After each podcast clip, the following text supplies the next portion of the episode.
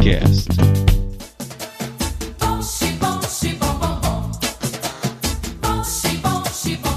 Começando o ConcaCast número 17, eu sou o Cauê Martinelli e olha, quem diria que bom xibom xibom bombom era uma crítica social e a gente vai falar sobre isso, porque o programa é sobre isso. Tudo bom, Davi? Olá, Cauê, tudo bem? Um prazer compartilhar mais um podcast. Cara, bom, bom, bom, bom, bom. Foi sucesso na Argentina também, mas, cara, como assim que foi uma crítica social? Eu achava que era de dança só, mano. Não, cara, e tem muita música que é assim, não à toa nós temos convidados para nos ajudar nesse debate. Já pela terceira vez no ConcaCast, eu acho que eu tô perdendo as contas já. Ele voltou! Será que ele vai acertar a entrada de primeira, não, Marcelo? Não sei! Tô nervoso, tô nervoso. Pera, devagar. Muito bom estar tá aqui com vocês, Cauê e Davi. Tô muito feliz. Sou o Marcelo Mateus. Meu Instagram é @marceloteus. E só para deixar claro, eu nunca segurei e nem amarrei o tchan. que bom! Mas ouvia muito. E eu vou falar para você que muita música, muita música brasileira foi exportada para Argentina. E o povo da Argentina inocentemente cantando e essa música. E o, povo, e o Brasil pede desculpa. Estamos aqui oficialmente não pede não. Não tem que pedir não. Não, não tem que pedir não. E Cauê, e essa voz que você está ouvindo agora é de um convidado novo que vai estrear a sua presença no ConcaCast hoje mesmo. Olá pessoal, tudo bem? Aqui quem fala é o Juan, meu Instagram é arroba aqui no Mesquita e... Ele tem Instagram Aê, agora. Olha! Ele fez pra o ConcaCast, mano. Estreiei no Instagram, estreiei no ConcaCast. Maravilhoso. Davi, eu acho que é melhor a gente começar esse programa antes que ele piore. E espero que não piore, tá, vamos lá. E o motivo todo mundo já conhece é que o de cima sobe e o de baixo desce. Bom, eu queria abrir os trabalhos aqui. Queria abrir esse programa incrível com músicas, né, culturais, com uma música que todos os brasileiros conhecem. É uma música que moldou uma geração e que fez parte da minha vida. Não sei se o nosso amigo Davi conhece. Tchau,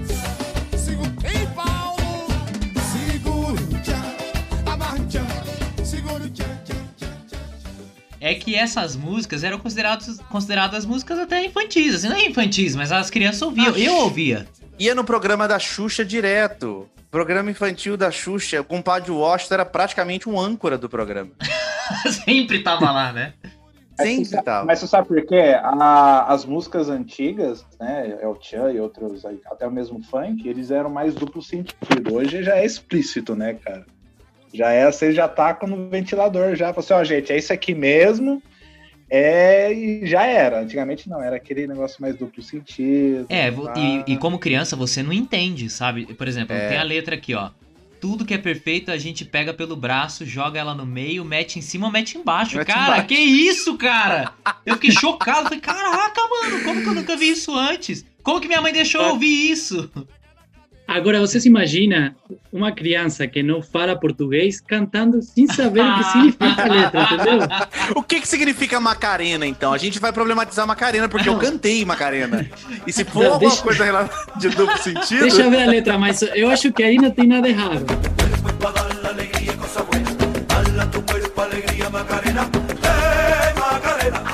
Não, mas ó, ó, mas ó, Macarena, Macarena era tradição de festa, cara. Era, Todo mundo tinha que ficar enfileirado, fazer a Macarena, aí botava, ah, Macarena! Aí virava todo mundo pra um lado, aí dançava, dançando. Cara, era tipo a festa inteira, era avó, era tia, era, era todo mundo, cara. Não Unia tinha hérnia de disco que segurava uma Macarena numa festa. Não, era mais ou menos nesse estilo.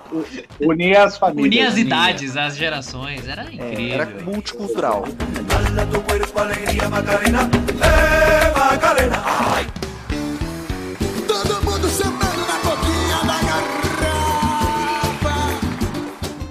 como que a, a, gente criança, né? É, é, claro que havia uma censura, mas a gente criança não entendia o porquê que a gente não podia cantar a, é, essas músicas, né? Em, em, casa, porque o pai e a mãe, óbvio, já sabia o, o, o sentido da coisa toda. E, e- mas pra mim era uma coisa realmente inocente. Qual que é o problema de dançar na boquinha da garrafa? Nenhum. Quando fiz 13 anos, entendi. É, ah, entendi. Depois que você vê ó, as meninas fazendo o movimento, aí a gente começa a entender. Aí você Hum, fala, ah, tá, parece estranho. sentido que mamãe dizia. Mas você sabe por que, que eu acho que os pais meio que, entre aspas, faziam vista grossa? Se você pegar as músicas dos anos 80, que é na época dos nossos pais, cara, era a mesma duplo sentido, cara. Às vezes era até explícito, cara. Você pega umas músicas dos anos 80, é bizarra, cara. Vocês estavam falando do Macarena, né? Que era um clássico. é, na... Que eu acho que ainda é um clássico, né? Nas festas brasileiras. Assim. Não, É, não é? Ah, é sim. Você acha cara. que não? Eu É acho sim. que é. Ah, Qual? Juan, Festa que se preza é Macarena. Deve ter até Não versão tem, funk do tem, Macarena, é, Com certeza, teve. Mas eu festa tô falando casamento assim. no é. início do ano e teve Macarena. Nossa. Então, aqui a letra fala de uma menina que tinha um namorado e que era um infiel a um namorado. Que Ele era Macarena? um namorado.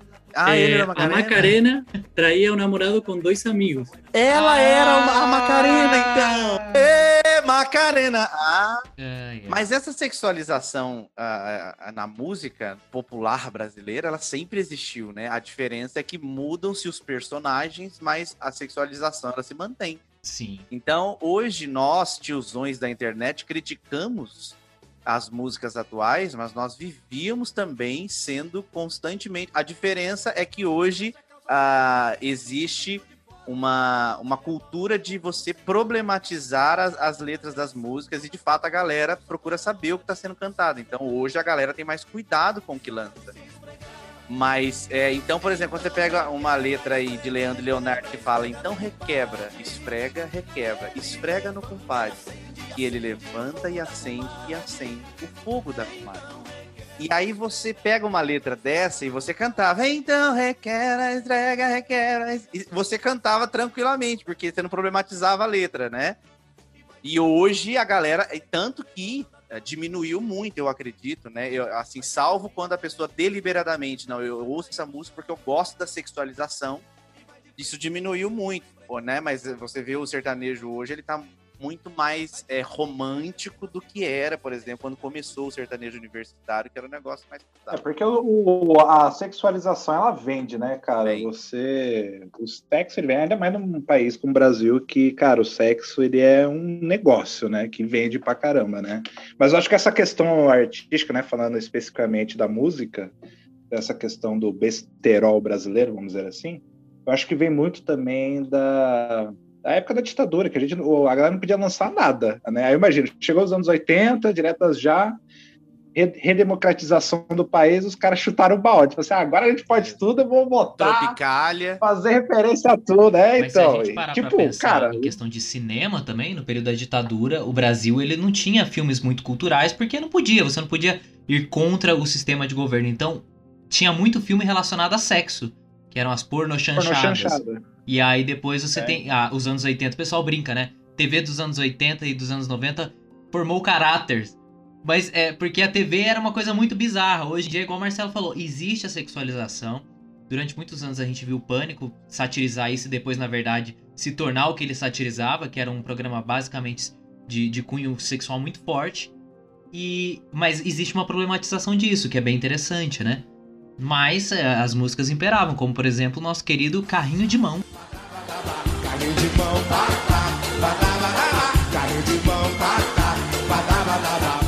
Carrinho de mão, Opa. pá, pá, Ah, mas parararara. Eu vou mostrar para a menina e para o rapaz a onda do carrinho de mão. É assim que se faz. Com jeitinho eu seguro a sua mãozinha, depois aliso com carinho a sua cinturinha. Empine o corpinho pra frente e os braços pra trás.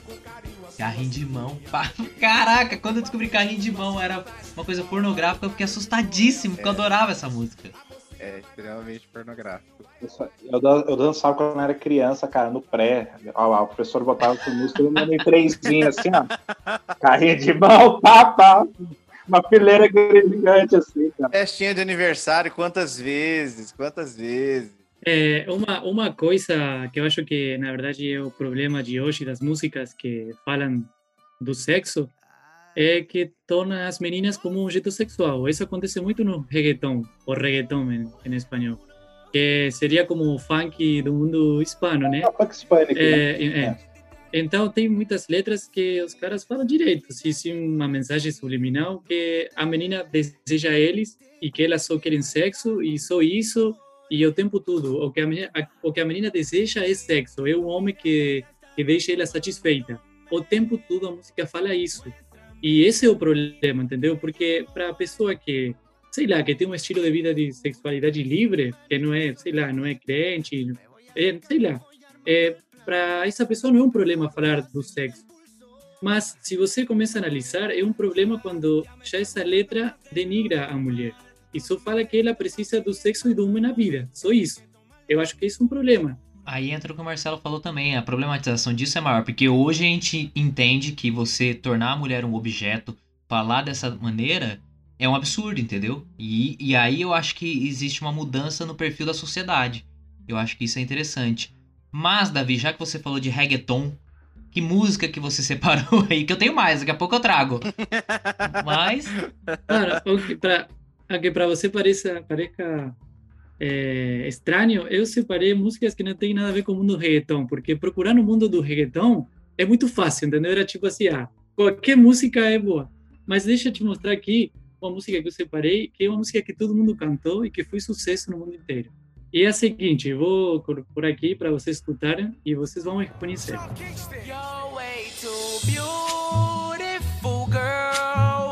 That's why it'll never. You have me suicidal, suicidal. When you say it's over, damn all these. Então, a música fala que que assim eu procurei a tradução em português e eh, a primeira o primeiro parágrafo fala o seguinte: Você é muito linda, garota. Por isso nunca vai dar certo. Você me faz querer ser um suicida quando você quando você diz que acabou. caraca. Então, eh, a letra é é forte, né? Porque apologia ao suicídio, né? E a É, música, a é. melodia. No É, ritmo. É, outra coisa, entendeu? Tipo, eu nunca imaginei que É. a letra era isso, sabe? A letra é muito fofinha. Eu lembro que o clipe são, tipo, adolescentes dançando e é muito legal, sabe? Mas quando você começa a analisar a letra, o cara tá falando que ele vai se matar se a menina fala que não quer namorar mais com ele, entendeu? É, e na adolescência, isso é uma mensagem muito forte, porque na adolescência, é, tipo, a questão do namoro e da, da, de se apaixonar por uma pessoa é muito forte, me- mexe muito com a gente, entendeu? Então, é, se para para para pra pensar, é forte a letra. Então, eu fico pensando no, no nosso caso, que a maioria das pessoas não entendem tanto, eu acho que virou mais uma melodia, né? Aquele hit que a galera ouve. Sim. Agora você imagina quem de fato entende a letra, né? É, e até ela nem tem aquele clima que o pessoal fala música de poça. Não tem, entendeu? Então acho que pra quem ouve e entende, a mensagem fica ali. Não sei nem se é tão subliminar, viu, Davi? Não, a mensagem é bem clara. A- a- a- aí volt- voltando aí pro, pro- pra, não só pro tema da sexualização, mas né, de todos os temas. Você via o grande concurso da, da nova loira do Chan, né? Em 1996, né? Quando entrou Sheila Mello. E é, é o retrato, retrato claro de como o mundo ele basicamente sexualizava as coisas, né? E a mulher era objetificada, o homem também era objetificado. E, e isso era culturalmente aceito, né? A gente vem de, de uma cultura que justamente é, se utilizava disso, era parte da nossa cultura. E ao longo do tempo a gente foi crescendo, os anos foram se passando e as pessoas começaram a parar para pensar, falar, opa, peraí, mas será que é assim mesmo? O clássico, né? É, dói um tapinha, não dói. É, você não achou que eu ia puxar essa, Maria né? da Penha curtiu isso aí, hein? Maria da Pois Penha, é. isso aí. Põe uma música dessa no contexto de hoje. Ah, é, mas só um adendo, só o tapinha quem fala é um homem, tá? Só o tapinha, ele fala com voz de agressividade. Exatamente. Não é, é complicado. Ah, tem outra banda também que não sexualizava tanto, mas que hoje, nos dias de hoje com certeza não ia dar certo, é Mamonas Assassinas, né, cara?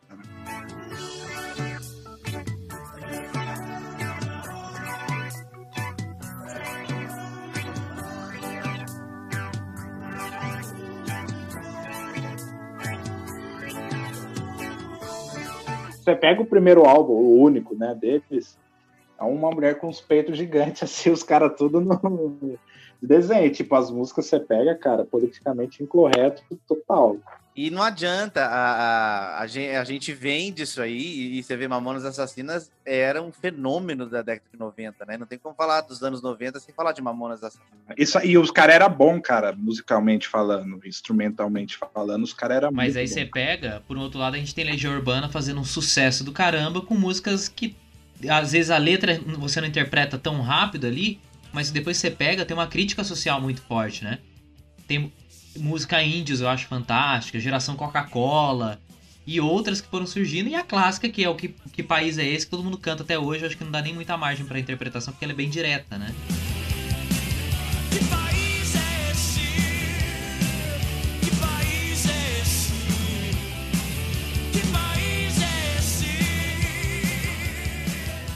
Sim, mas é que assim, eu acho que essa questão dessa.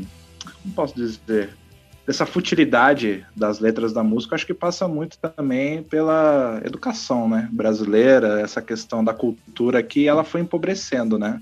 A, a cultura brasileira foi empobrecendo com o passar do tempo, ainda mais, obviamente. O, a cultura brasileira teve um hiato aí de. Praticamente não existiu no período da ditadura militar, então você não tinha nada cultural, porque tudo que era cultural base, né? na época era censurado. Aí você pegava caras geniais lá, como eu não sei se era o Djavan ou o Milton Nascimento, ou nenhum dos dois. Chico, Chico Buarque e Milton Nascimento. Isso, que eles fizeram. E cantou Cálice. E Cálice, isso. Pai, afasta de mim esse cálice. Pai, afasta de mim esse cálice. Pai, afasta de mim esse cálice de vinho tinto de sangue. Afasta de mim esse cálice, pô, é algo assim que os caras burlaram, entendeu? É genial. Só que, assim, era poucos, né? Então, é, nesse período de ditadura, eu acho que o Brasil sofreu muito culturalmente. E aí a gente. Eu gosto de uma, de uma música que diz se grita, pega o ladrão, não fica um. E- Nossa! Você viajou no tempo no Brasil? Tá, tá aqui desde quando? Não, é que na verdade eu. É que na verdade eu escutei essa música no seriado O Mecanismo, eh, que fala do, do negócio aí do Over, Lava Jato? Overbrecht. Ah, sim. E Lava Jato, isso mesmo. E eles têm essa música como trilha, né? Então eu comecei a gostar. É, falando aí desse negócio da, da mensagem subliminal, tem músicas que falam do sexo, tipo, subliminal, entre aspas, e outras músicas, como vocês falavam, que foram, tipo, é, criadas como protesto. Só que a mensagem é tão subliminal que você cantava e ninguém ligava que era uma, um protesto, tipo uma reclamação para o governo, para uma crítica social. Eu acho que aí está a diferença, né? É, entre essas músicas que talvez são pouco conhecidas e outras músicas que falam do sexo que são mais assim para festa, para dançar e que, que falam desse assunto. Outra música, amigo. Aqui é uma música muito conhecida dos anos 80, The Police.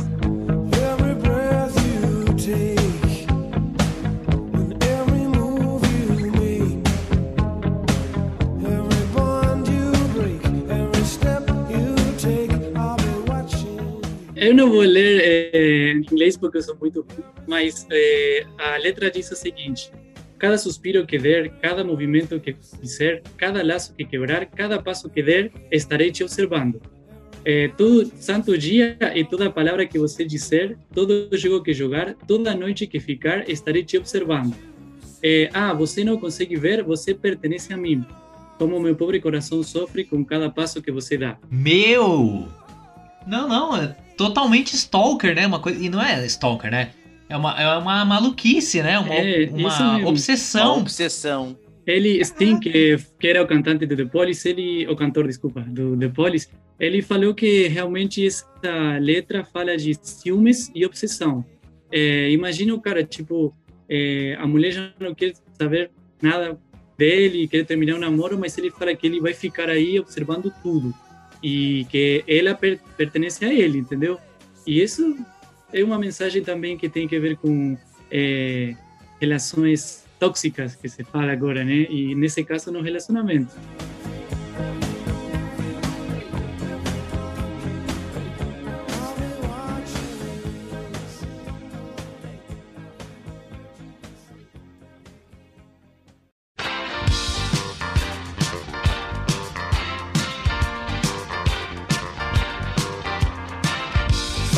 Que você sai caminhando sozinho, de madrugada, com a mão no bolso? Tem uma música que eu peguei aqui, que eu cresci eu, eu- ouvindo também, que é a banda Blitz. Não sei se. O Davi não sei se conhece. Eu vou ler um trechinho aqui dessa obra-prima, que se chama Você Não Soube Me Amar. Cara, maravilhosa. Sabe, ele, ele começa a introdução assim: sabe essas noites que você sai caminhando sozinho, de madrugada, com a mão no bolso? Aí fala, na rua. Você fica pensando naquela menina e você fica torcendo e querendo que ela tivesse na sua. Aí vai, finalmente você encontra o broto, o broto, cara. Olha, anos Broto. 80 total. É. Aí, que felicidade, Mesquita, que né? felicidade, que felicidade, que felicidade. Você convida ela pra sentar, muito obrigado. Aí fica as meninas repetindo no fundo, cara. Era muito bom. Aí depois passa assim, mas realmente, realmente, eu preferia que você estivesse no ar. Aí, aí começa. Você não soube me amar. Você não soube me amar. Cara, isso aqui é ouro, Clássico. cara. Isso aqui é ouro. Relíquia. Músicas internacionais ali, a- além do Beautiful, Beautiful Girl. Vocês têm alguma que marcou? Tem o, o, o, o Evanescence, né? Que trazia a sua morbidade nos Nossa. anos 2000. Bring Me to Life, My Immortal. Save me! Thank Save you. Me from my dark. Nossa. Era famosa música trevosa, né? Aquela música trevosa. Era. assim. Mas era sabidamente, né? É, era uma fossa da galera, né? Dos adolescentes dos anos 2000 era a aí. sofrência da galera. Era. Essa música não tocou no, na- no filme do Demolidor? Tocou. Essa música também? Eu acho que sim. Da cena da Electra, da, da cena da Electra treinando, tocou música do Evanescence. Ah, nossa, é verdade. Não vamos falar de Electra, que eu lembro do filme da Electra, que é muito pior do que tudo isso. Mas eu separei uma música aqui, que é uma música que muita gente conhece, Red Hot Chili Peppers, Californication, cara. And little girls from Sweden dream of silver screen quotation. And if you want these kind of dreams, it's Californication.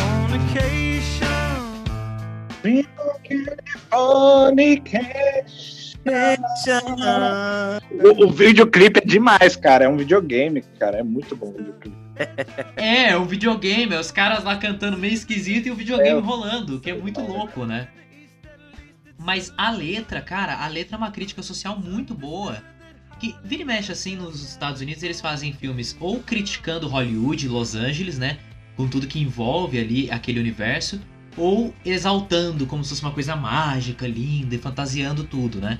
E essa música, Californication, tem a ver com aquilo que a gente pensa mesmo, que é Califórnia com fornication, que é fornicação. Uma tradução Tem uma série, literal, né? californicação. Inclusive. Tem. Muito, é verdade, olha, boa lembrança aí. Aí a letra de Californication diz assim: Espiões psíquicos da China tentam roubar sua exaltação mental. Pequenas garotas da Suécia sonham com participações no cinema e se você quer estes tipos de sonho, isso é californicação. E aí tem a tem uma parte que é o refrão. Unicórnio primogênito, pornô suave e explícito, sonho de californicação, sonho de californicação. Tem, ele fala também: pague seu cirurgião muito bem para quebrar o feitiço do envelhecimento. Pele de celebridade, este é seu queixo, ou é a guerra que você está travando? Olha aí. Cara, é, é uma crítica a, a esse mundo de Hollywood em que ele fala das garotas suecas, né? Que vão sonhando com o cinema, vão sonhando com alguma coisa e chegam lá e acabam indo parar em filmes pornôs, Uhum. indo parar numa realidade totalmente sexual que não a ver com um sonho, entendeu? E como Los Angeles cria uma máscara por trás, assim, não só das pessoas, mas também da cidade, entendeu? É uma crítica muito interessante da música. É uma música que eu, que eu sempre ouvia. É aquela coisa que a gente nunca pega, a gente, né, que vai aprendendo inglês ao longo do tempo. E pra mim era uma música gostosinha de se ouvir, aquela que você ouve pra relaxar. Nossa, que delícia! É Tears in Heaven, É. Eric Clapton. Nossa. Cara, essa música é pesadíssima a letra dela, porque na verdade ela foi escrita quando o filho dele morreu, né? Quando caiu, caiu de altura, né? É, ele caiu de um apartamento, né? E ele escreve essa música, ele faz essa música em homenagem ao filho dele. Tinha o quê? Era sete anos de idade, se eu não me engano, oito. E, e é uma música muito pesada. Então ele fala que é, é, você saberia o meu nome, né? Se eu te visse no céu. É, você seria o mesmo se eu te visse no céu. Eu tenho que ser forte e seguir em frente, porque eu sei que eu não pertenço aqui ao céu. Nossa, cara. Então, assim, é, é, é uma dor muito grande, né? Ele canta Would you know? E, e você tá lá, nossa, que delicinha de música, né? Mas pra ele é uma tragédia pessoal muito grande, né? E é muito puxada emocionalmente essa música, né? Você pega a letra pra analisar, você, ela é puxada. você ouve ela, você vê que tem uma certa carga emocional ali que o Clapton colocou, né, cara? Você vê até no a melodia do violão que ele toca, né? Aquele, aquela introdução lá, cara, você vê que ele fez uma música assim triste a letra, né? Mas você vê que a melodia é meio que suave, né? Como você falou, né? Quando pega a letra, ela tem uma certa suavidade, ela não é negativa, sombria, tipo um evanescence da vida. Não, ela é tranquila e, tipo, com certeza foi proposital do Eric Clapton, né? Cara, realmente, você falou, depois que eu descobri também que Tears in Heaven é uma música que era pra homenagem ao filho dele que morreu, cara, é outra, é outra carga, né? É, você, é, ouve a música com outra pegada e aí acaba aquele sentimento de se encostar e ouvir a música assim no fone, não dá mais, porque aí você fica olhando pro nada. É que parece que, que toda música assim, com, esse, com essa pegada, parece que tudo é romântico, né? Mas tem um monte de música que Exatamente. fala de, desse, desse, desse assunto aí do filho que morreu, fala também das drogas, que tem que falar, né? Tem letras de música que parece que tá cantando para uma menina e tá cantando para droga, entendeu? Tem muito rock Isso. nacional argentino que, que fala disso. Tipo. é, Não, mas rock tradicional tem, cara. É.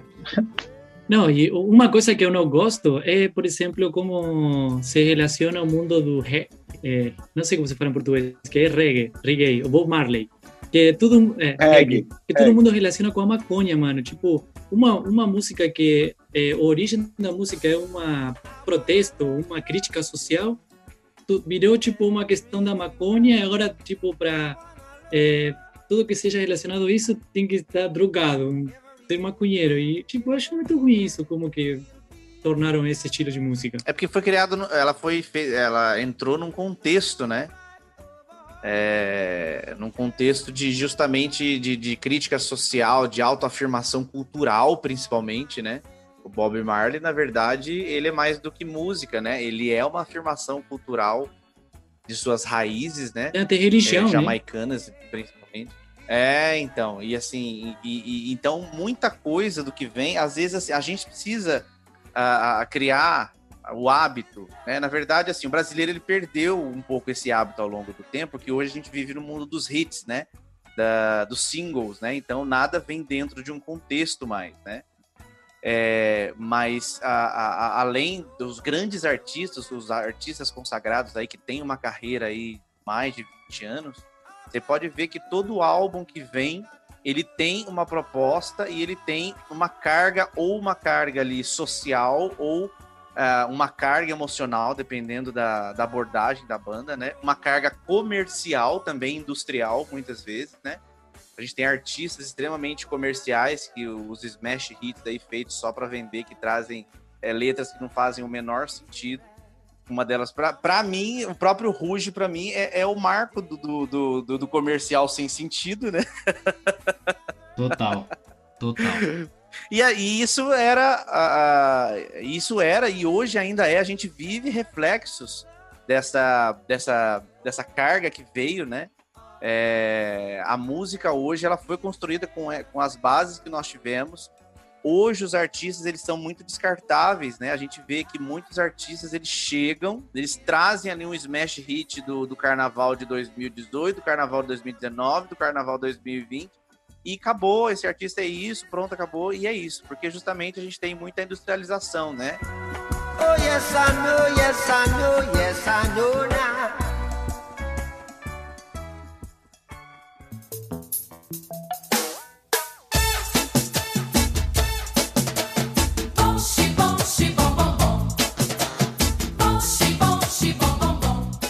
Agora um clássico, o Cauê, Davi, Juan, que pra mim é, é um marco de uma crítica social é, extremamente abrasileirada, vem com as meninas cantando Xibom Bom Bom. Bonchi, bonchi, bobobom. Bonchi, bonchi, bobobom. Cara, é uma crítica aberta no em axé. Olha que maravilha. Exato. E é uma música que não é igual aquele negócio que a gente falou do Beautiful Girl. Beautiful Girl. Você não percebe, Exatamente. mas a letra tá ali clara, Tran- dizendo Que o entendeu? rico cada vez fica mais rico. É, fala a letra porque isso essa música foi sucesso na Argentina também, mas eu nunca parei para pensar na letra. Analisando essa cadeira hereditária, cara. Here- é, analisando essa cadeia hereditária, quero te livrar dessa situação precária, onde o rico cada vez fica mais rico e o pobre cada vez fica mais pobre. Amém. Ou, seja, é Amém. tudo comunista. É tudo comunista, essa E o fase. de cima sobe o de baixo desce. De. Tanana. Que da hora, mano. Que da hora, mano. E era, era um grupo Nossa. de meninas, de fato, né? é, é, nordestinas ali, né? E elas cantavam de biquíni na praia, dançando. Uma crítica social. Então, foi uma letra escrita por um grande sociólogo. E quem botou a letra foi, sei lá, um cara do biquíni cavadão. Foi, uma coisa meio que. Que, que uniu duas esferas, assim, e a galera cantava. Era um hit, né? Inclusive, foi o único hit do grupo, né? É, E- como os- vários grupos, né? É. Eu queria muito que a gente falasse aqui que a música que a música Sererê do Ruge é uma crítica social. Eu queria tanto que É. fosse. Mas você sabe que com a Sererê eles tiraram daquela Davi, música do Sugar Hills lá, o, dos princípios do rap.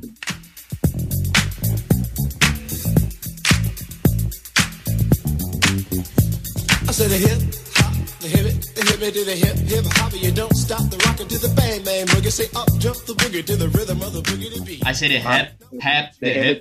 É, muito bom. O ritmo ragatanga, pra mim, continua sendo um espírito demoníaco. Exatamente. Pega o disco, ó, pega o disco do Ruge e gira ao contrário pra você ver. Você vai ouvir. Aí você ouve a Xuxa, né?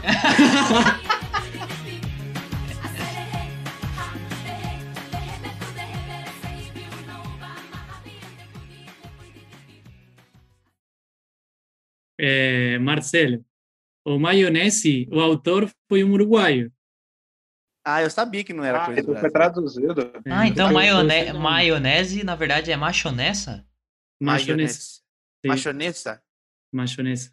Ó, esse ano, esse ano aqui eh, tem, já tá, eh, faz 20 anos essa música. Os caras estão comemorando aqui na internet. Quem que comemora 20 anos de maionese, cara? tem um clube, tem um fã-clube, é isso? Tem Tem a o comunidade no né, Davi? Orkut. É o Davi. Tem uma... Ah, faz É. todo sentido. Não, pro Davi não faria sentido, porque não tem Orkut lá.